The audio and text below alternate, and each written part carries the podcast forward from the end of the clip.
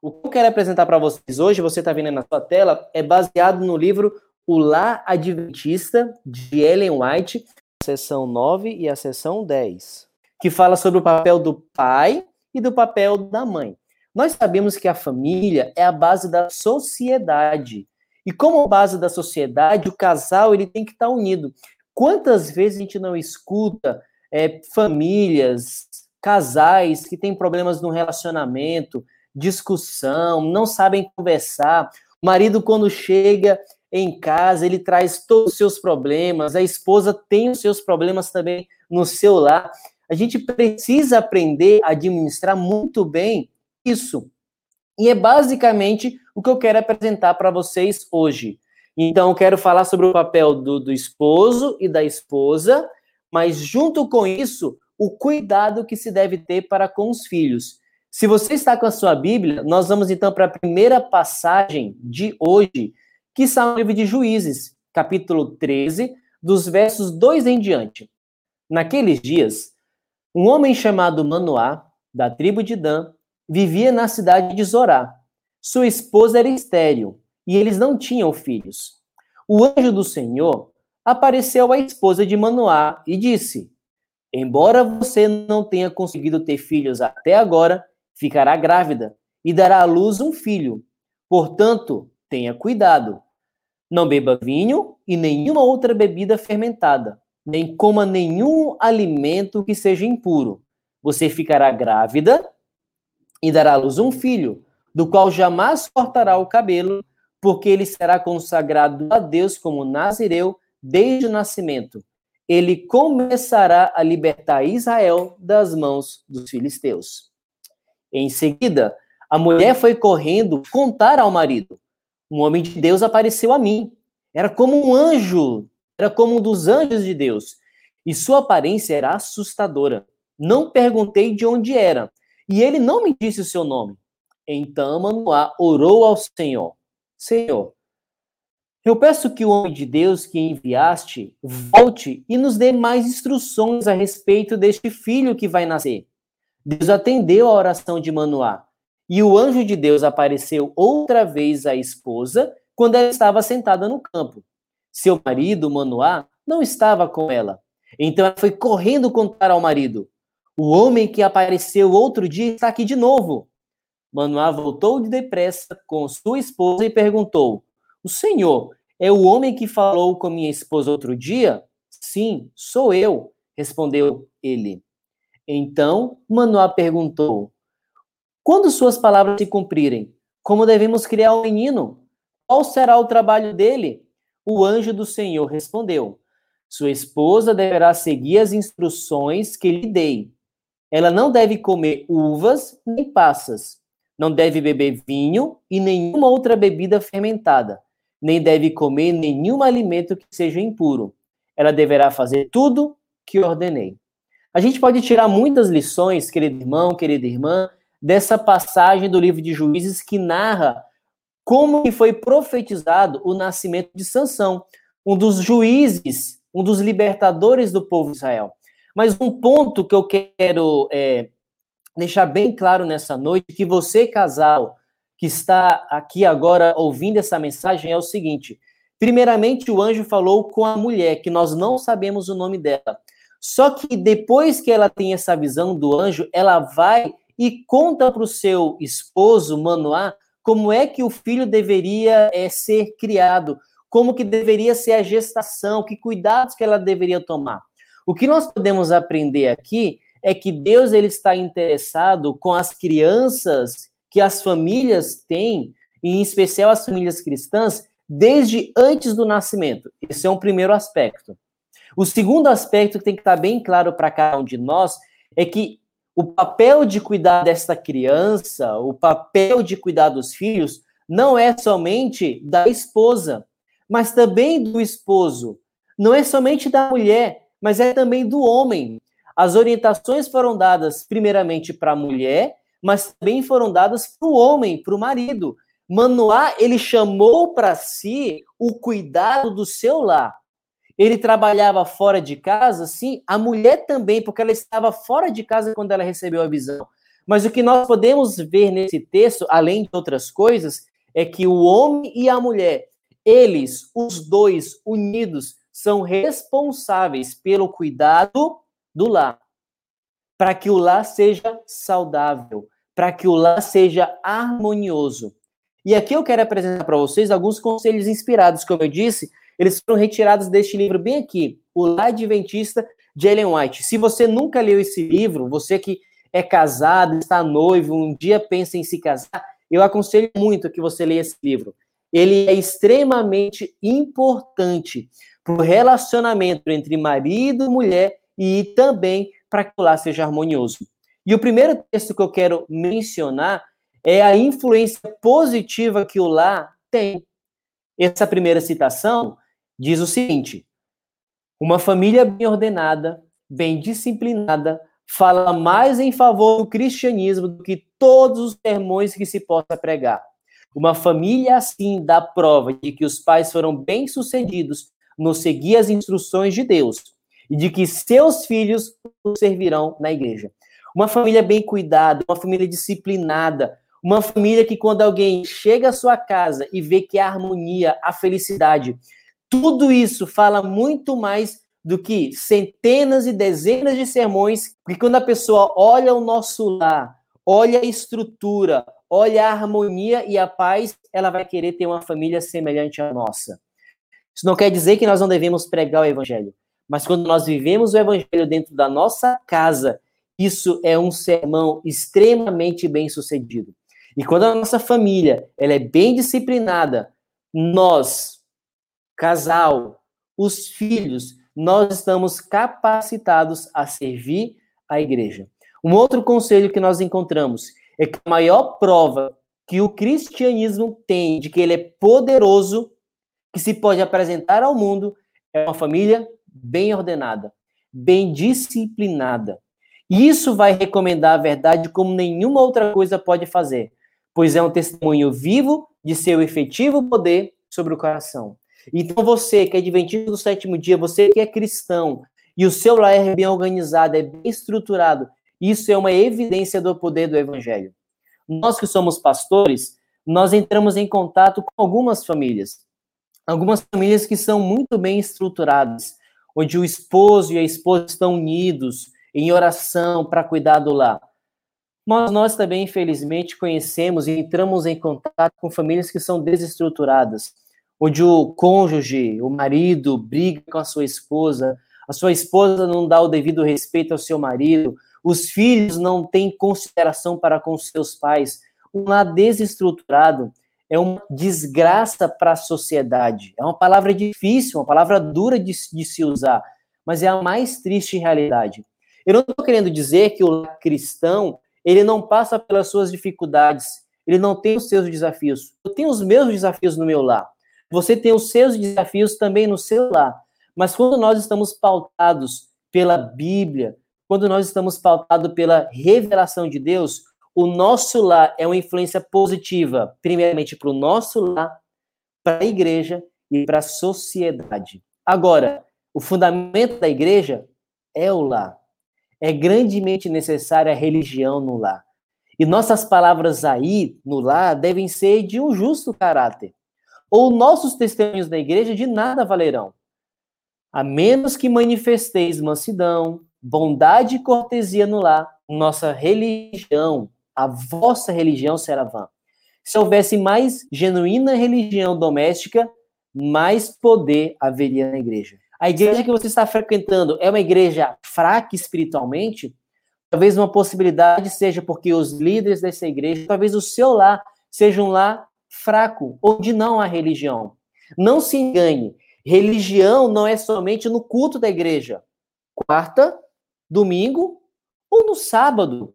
Ou quem sabe assistindo uma live. Não. A religião no lar é quando nós acordamos e quando nós vamos dormir, nós temos os nossos momentos de meditação com a nossa família, quando nós fazemos culto, quando nós cantamos hinos do Inário, do CD Jovem. Se nós temos Cristo no nosso lar todos os dias, se nós mantemos esse hábito, a nossa vida espiritual está forte. Irmãos, não se engane, ninguém mantém uma vida espiritual saudável se se alimenta somente três vezes por semana, você conseguiria ter é, força se tomasse somente três refeições por semana? Eu acredito que não. Você se alimenta todos os dias, toma seu bom café da manhã, almoça, você tem um jantar com a sua família. Da mesma forma é com a religião. Nós devemos ter contato com Cristo diariamente. E você que é homem, você que é mulher, você que tem filhos, coloque Jesus no coração, coloque Jesus no seu lar. A gente vai ter outros textos mais para frente que vai falar sobre isso. Agora, muitas pessoas reclamam, especialmente crianças, adolescentes, a religião é chata, eu não quero ir para a igreja, eu não gosto de estudar a lição da escola sabatina. A religião tem que ser atrativa. E olha o conselho que nós temos. Tornai a vida cristã atrativa. Falai do país onde os seguidores de Cristo irão fazer sua morada. Ao proceder assim, Deus guiará vossos filhos em toda a verdade, enchendo-os com o desejo de se prepararem para as mansões que Cristo foi preparar para os que o amam. Olha que texto fantástico. O, quais são as conversas da sua casa? Eu tenho certeza de pelo menos uma conversa que você anda tendo em sua casa com seus filhos, com seu cônjuge. Coronavírus, Covid-19. Esse é o assunto que não sai da boca do povo. Mas vamos lá. Covid-19 é passageiro. Agora, as mansões celestiais, e é isso que esse texto quer apresentar para cada um de nós, não é passageiro. Nós devemos falar das mansões nós devemos falar do céu, nós devemos ter em nossa boca, na conversa de casa, daquilo que nós ansiamos para o futuro. Então, se o seu filho, a sua filha, ou mesmo você, e juntamente com o seu cônjuge, acha falar de Bíblia, falar de temas cristãos, espirituais chato, talvez seja porque você não esteja constantemente falando sobre isso. Então, a dica do conselho inspirado para cada um de nós é que nós falemos sempre do céu. Deixemos um pouco de lado os problemas do, traba do trabalho, deixemos um pouco de lado os problemas da casa, deixemos um pouco de lado os problemas, as dificuldades que encontramos na escola, que nós falemos de notícias boas, de, de assuntos que perdurarão por toda a eternidade. E esses assuntos são eternidade. Por isso, para que a religião seja atrativa, nós devemos falar constantemente sobre ela sobre a graça de Deus que ele deseja dar para cada um de nós. Um outro conselho: os pais devem tornar a religião de Cristo atrativa pela alegria, pela cortesia cristã e por simpatia terra e compassiva, mas devem ser firmes no exigir respeito e obediência. Princípios retos devem ser estabelecidos no espírito da criança. Pais, é muito fácil a gente pedir respeito e obediência. Isso tem que acontecer. As crianças devem respeitar os seus pais ou qualquer outra autoridade que é constituída. Mas isso deve ser feito como? Com alegria, cortesia, simpatia e compaixão. Que não seja com gritaria, que não seja, olha, porque eu sou seu pai, quem manda aqui sou eu. Não. Às vezes tem o seu momento, mas que nós façamos, olha, eu sou de fato o seu pai, eu sei o que é melhor para você, eu vivi muitos anos já nessa terra, então que a religião no lar seja atrativa. Agora, como é que deve funcionar a religião no lar? Primeiro ponto, é coisa muito grave deixar que os filhos cresçam sem o conhecimento de Deus. Ah, quando meu filho se tornar adolescente, quando meu filho se tornar adulto, depois dos 18 anos ele vai decidir se ele quer seguir a Jesus ou não a nossa tendência pecaminosa segue para o mal. Se a semente não é plantada no coração da criança, querido pai, querida mãe que me escuta agora, talvez quando chegar o momento dele ser batizado aos seus 10 anos, aos seus 15 anos de idade, talvez mais, talvez menos, menos, talvez as ervas daninhas do pecado tenham crescido a tal ponto no seu coração que ele não queira Jesus. Por isso, os pais cometem um terrível erro quando negligenciam a obra de dar a seus filhos a instrução religiosa, pensando que tudo resultará bem no futuro e que, ao, ao se tornarem mais velhos, estarão ansiosos por uma experiência religiosa. Não vejo, pais, que se não plantardes a preciosa semente da verdade, do amor, de atributos celestiais no coração, Satanás semeará o campo do coração com joio. Olha, uma semente é plantada em cada coração de cada ser humano que vive neste planeta. Jesus falou isso na parábola do bom semeador. Agora, dependendo do coração, da resposta à semente, o evangelho pode frutificar, pode crescer ou não. Cabe aos pais plantar a sementinha do evangelho, para que tudo que depender deles, essa sementinha cresça, se torne uma mudinha e se torne uma árvore, para que dê fruto, para que os filhos cresçam no conhecimento do Senhor. Você consegue perceber, pai, você consegue perceber, mãe, mãe, que difícil tarefa que é a sua, mas com Deus tudo é possível. Agora eu quero falar especificamente para você, pai, para você que tem o seu filho, independente da idade. Olha o que, que Ellen White fala a respeito de você, pai, como chefe da família. O pai e marido é o cabeça da família. A esposa espera dele amor e interesse, bem como auxílio na educação dos filhos. E isso é justo.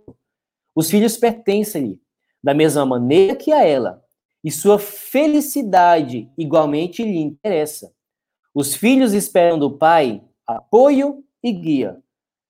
Cumpre-lhe ter justa concepção da vida e das influências e associações que devem rodear sua família. Ele deve ser regido, acima de tudo, pelo amor e pelo temor de Deus, e pelos ensinos de sua palavra, a fim de lhe ser possível guiar os pés dos filhos no caminho reto. O pai deve fazer sua parte para tornar o lar feliz. Sejam quais forem seus cuidados e perplexidades nos negócios, não permita que esses ensombrem a família. Deve penetrar em casa com sorrisos e palavras aprazíveis. O que, que essa, esse texto diz para cada um de nós que somos os chefes do lar, nós homens, você que é pai? A esposa espera de você auxílio na educação dos filhos. O filho não é só da mulher, é do pai também. O anjo falou com a esposa, mas ela chamou o marido, Manoá, para juntos os dois cuidarem bem do menino Sansão.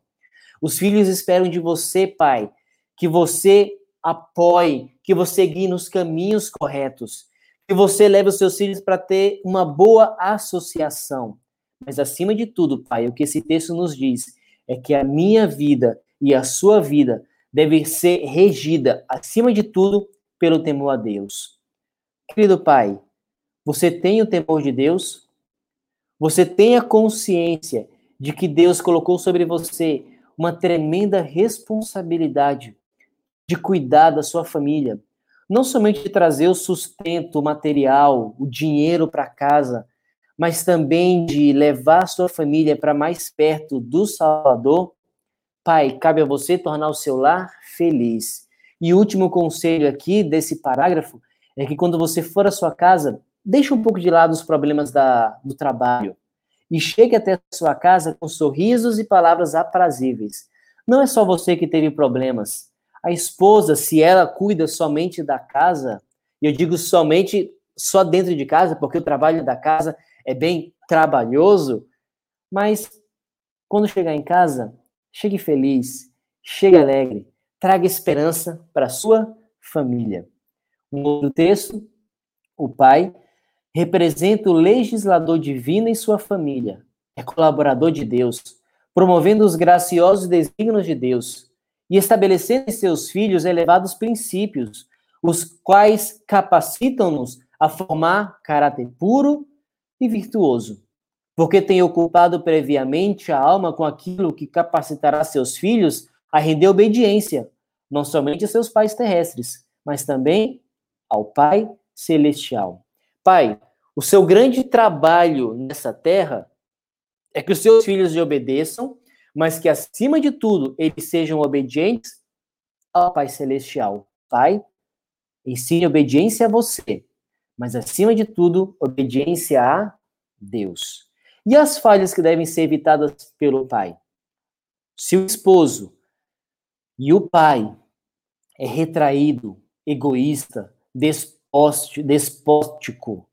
Não somente é infeliz em si mesmo, como lança sombra sobre todos que os cercam em casa, e há de colher o resultado, vendo a esposa desalentada e doentia, e os filhos manchados pelos desagradáveis traços de caráter.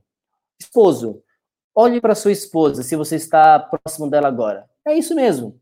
Olha para ela. Mulher, se você está do lado aí do seu esposo, dá um cutucão nele e pede para ele olhar para você. Vai lá, vou dar um tempinho para você olhar para ele, para você olhar para ela. Tá olhando o rosto dela? É um rosto feliz, é um rosto que demonstra alegria, paz, serenidade? Ou será que é um rosto cabisbaixo, triste, depressivo?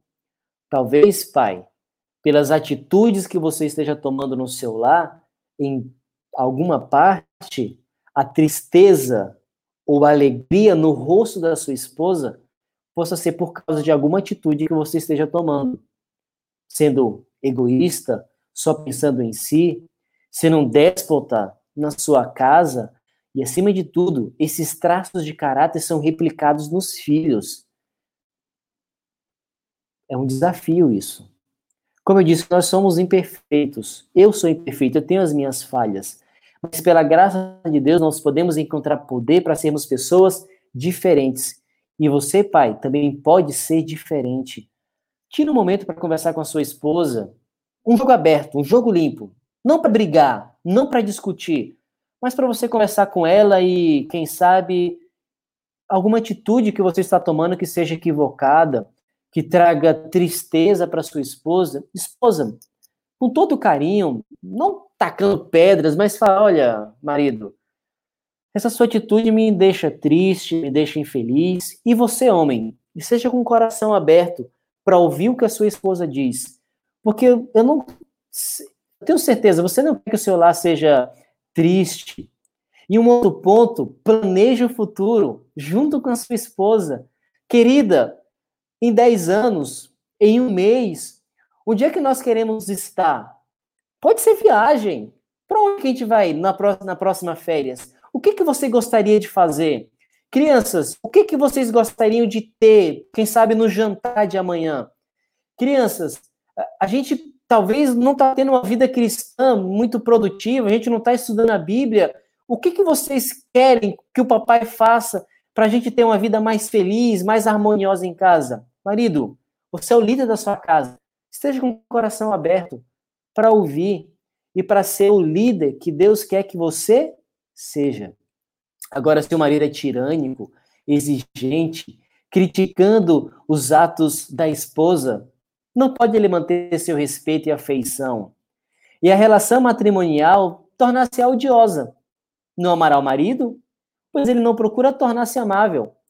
Quando o marido tem a nobreza de caráter, a pureza de coração, a elevação de espírito que deve possuir todo verdadeiro cristão, isso será manifesto na relação matrimonial. Isso é válido também para você que não tem filho, para você que não tem uma filha. Então, homem, pense nisso. Depois você pode voltar a ler esses textos, mas o ponto é: essas são falhas que devem ser evitadas. Agora a gente vai para o outro lado do casamento. Para você, mulher, eu quero falar para você. Se o homem é o rei da casa, você é a rainha. Olha para o seu marido agora, se você está do lado dele fala: Marido, eu que sou a rainha dessa casa. A esposa, como rainha, o que, que se espera dela? A mãe é a rainha do lar. E você, mãe, tem súditos. E os súditos são os seus filhos. Você, rainha, deve governar a casa sabiamente, na dignidade de sua maternidade. Sua influência no lar deve ser excelsa, sua palavra, lei. Se é cristã sobre o governo de Deus, se imporá ao respeito dos filhos. Mulher, quando você hoje servir a mesa do seu lar, fale: Eu sou a rainha dessa casa. Filhos, me obedeçam. Filhos, vocês são os meus súditos. Mas a rainha pensa não somente no seu bem-estar, mas no bem-estar dos seus súditos, os filhos. Pensa no bem-estar do seu rei, o seu esposo. A mãe é o instrumento de Deus para tornar cristã a sua família. Vou repetir. A mãe é o instrumento de Deus para tornar cristã a sua família. Ela deve ser exemplo de religião bíblica, mostrando como sua influência deve controlar-nos nas atividades e prazeres da vida diária, ensinando os filhos que somente pela graça podem ser salvos, através da fé, e que isso é um dom de Deus. Mãe, você é um instrumento para tornar cristã a sua família. Mesmo que você trabalhe fora de casa, mas o que esse texto diz é que você é o principal instrumento para tornar cristã a sua família e que o seu exemplo de religião bíblica mostra para os seus filhos como que eles devem agir. Qual é a influência exercida por você, mãe? A esfera da atividade da mãe, ela pode até ser humilde, mas a sua influência, unida com a do pai, é tão duradoura como a eternidade. Depois de Deus, o poder da mãe para o bem é a maior força conhecida na terra. Você, mãe, na sua casa, você é mais poderosa do que o primeiro-ministro britânico. Você é mais poderosa do que o presidente do nosso país. Você é mais poderosa, mãe, do que qualquer outro poder deste planeta. Por quê? Porque com Deus você pode colocar Cristo no coração dos seus filhos. Por isso, algumas mães acham que, ah, só porque eu estou em casa cuidando dos filhos, eu não tenho tanta importância assim. O seu trabalho é de extrema importância, mesmo que você esteja somente em casa cuidando dos filhos. Porque se você estivesse talvez fora trabalhando, você conseguiria o sustento para o seu lar. Mas e como estariam seus filhos? Eu sei que a nossa sociedade é complicada, manter o sustento de uma casa mas, mãe, eu quero falar para você, mãe, se você deixou, talvez, os afazeres do mundo afora, da sua profissão, está somente em casa e fica assim decepcionada, achando que ah, o meu trabalho não é tão importante assim, o seu trabalho é extremamente importante. Por isso, mães, alertai-vos para o fato de que vossa influência e exemplo estão afetando o caráter e o destino de vossos filhos. E em vista de vossa responsabilidade, desenvolvei uma mente bem equilibrada e um caráter puro, que reflita unicamente o que é verdadeiro, o bom e o belo. Mãe, a sua influência afeta a transformação, afeta o desenvolvimento do caráter dos seus filhos. Por isso, o que que você, mãe, é aconselhada a fazer que você desenvolva uma mente equilibrada e um caráter puro. Agora, como é que você vai manter este domínio próprio? Aqui eu quero te apresentar um conselho. A mãe necessita do mais perfeito domínio próprio. E para garanti-lo, deve tomar toda precaução contra qualquer desordem física ou mental. Então você deve se cuidar para que uma doença não acometa a sua saúde física ou mental. Então a sua vida deve ser ordenada segundo as leis de Deus e da saúde. Como o regime afeta consideravelmente a mente e a disposição, ela deve ser muito cuidadosa nesse particular, comendo o que é nutriente, mas não estimulante, para que possa ter os nervos calmos e o temperamento sereno verificará que é então mais fácil exercer a paciência no trato com as variadas tendências de seus filhos e sustentar as rédeas do governo firme e amoravelmente. Então, mãe, é, talvez seja difícil para você, na loucura da sua casa, você talvez tem um, dois, três filhos, e as crianças ficam gritando, ficam chorando, aí talvez o seu marido já chega em casa com um monte de problema na cabeça, e você está naquela agonia da casa, trabalhando o dia inteiro, e você quer ter um descanso e não consegue sair? Ufa, é difícil, é desgastante. E talvez você vai ser tentada a explodir com todo mundo. Querer bater no seu marido, querer brigar com as crianças. Calma lá. Qual é o conselho que nós temos aqui? Primeiro ponto, ser obediente à lei de Deus e às leis de saúde. Cuide do seu regime alimentar.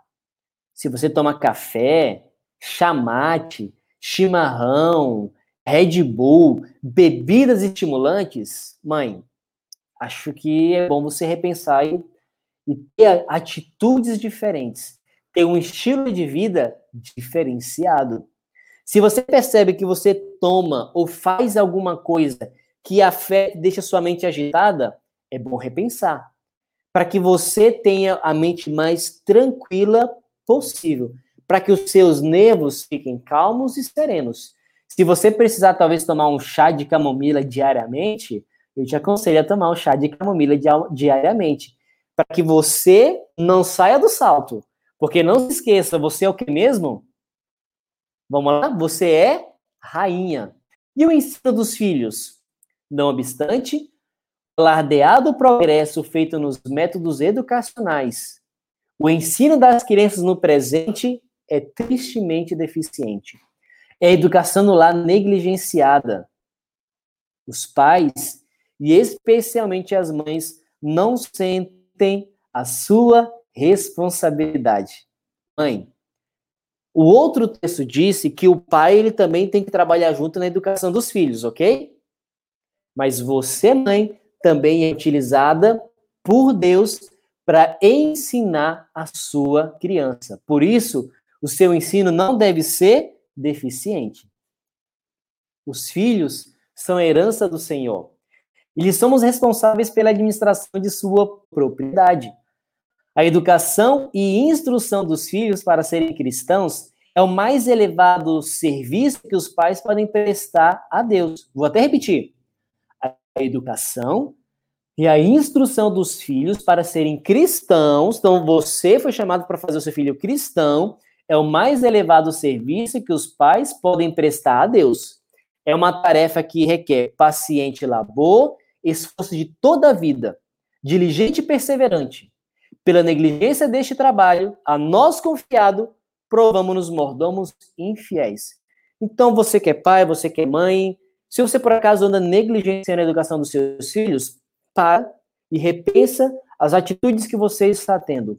Agora, se você está cuidando bem do seu filho, se você está levando ele para a igreja, se você está fazendo a meditação, se você está estudando a lição da escola sabatina, se o seu filho, a sua filha está indo para o desbravadores, de aventureiro, se você está incentivando seu filho a participar da missão, quer seja missão em Caleb, um ano de missão, estudar com os coleguinhas, graças a Deus. Não negligencie a educação do seu filho, não demonstrando seu mordomo infiel. E por isso, mãe, incentive os seus filhos. Ó, oh, dizem algumas mães, meus filhos me atrapalham quando procuram ajudar-me. Assim faziam os meus, Ellen White dizia. Mas supondes que eu permiti que eles o soubessem?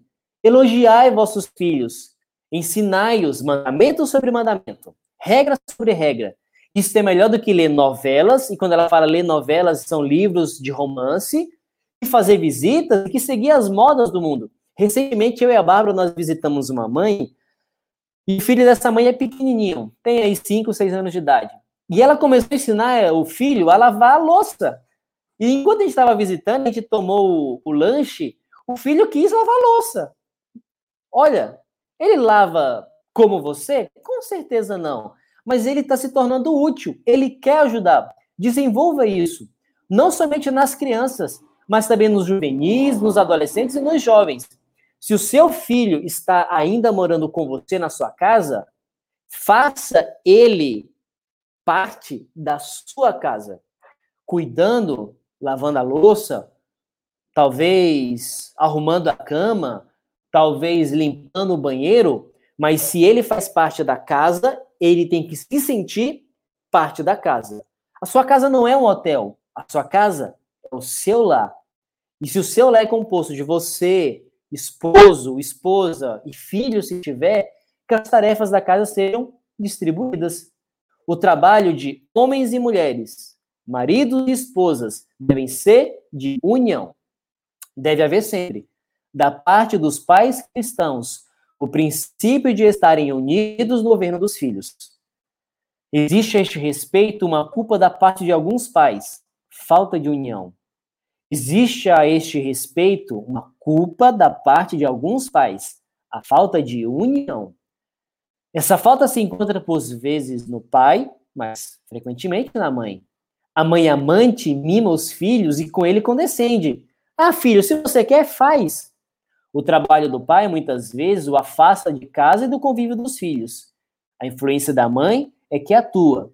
Seu exemplo contribui muito para formar o caráter das crianças. Então, o trabalho dos pais ele tem que ser unido. Se os pais não estão de acordo em alguma coisa, afastem-se da presença dos filhos até que uma solução seja encontrada. Talvez você já assistiu aquela série bem engraçada, Todo Mundo Deu o Chris. Quando um dos filhos pede uma coisa para a mãe, a mãe diz não, ela pede para o pai, o pai diz sim. A desunião, a conflito entre o esposo e a esposa, a criança ela sempre vai pedir para um ou vai pedir para o outro. Então, pais, se tem algum assunto onde vocês não estão em acordo na educação dos seus filhos, então, filho, espera lá. Daqui a um tempo a gente vai te dar a resposta. Entra no quarto, vai para o carro, discute o assunto e ambos cheguem a uma conclusão. Se você esposa ou você esposo não chegaram a um consenso, um tem que dar o braço a torcer. Você tem que pautar o que, que é melhor. E então, quando for apresentar a solução para o filho ou para a filha, em acordo, filho, vai ser isso que nós vamos fazer.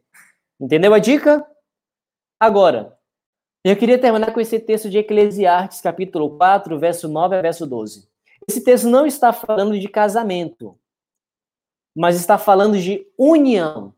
Como nós, a partir de hoje, vamos falar de famílias restauradas, que você, pai, que você, mãe, tenha uma boa educação para o seu filho, eu quero terminar com esse texto.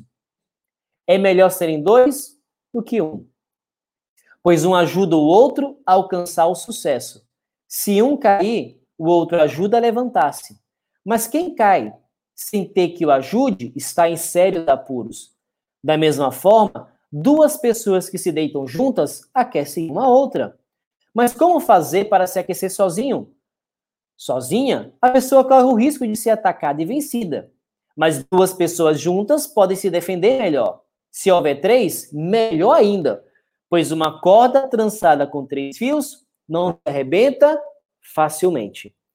Querido pai, querida mãe, marido, esposa, qual é o, a mensagem final que eu quero deixar para vocês? Estejam unidos. Porque se nós permanecermos unidos como família, nós seremos mais fortes. Se por acaso a sua família está vivendo uma guerra, um conflito no seu lar, parem, repensem. E se tem filhos, a situação é mais séria ainda. Porque não é somente a sua vida homem, a sua vida mulher que está sendo afetada, mas a vida de outras pessoas também. O nosso desejo é que a sua família seja restaurada que você, pai, que você, mãe, tenha uma vida feliz, próspera e que o seu lar seja um pedacinho do céu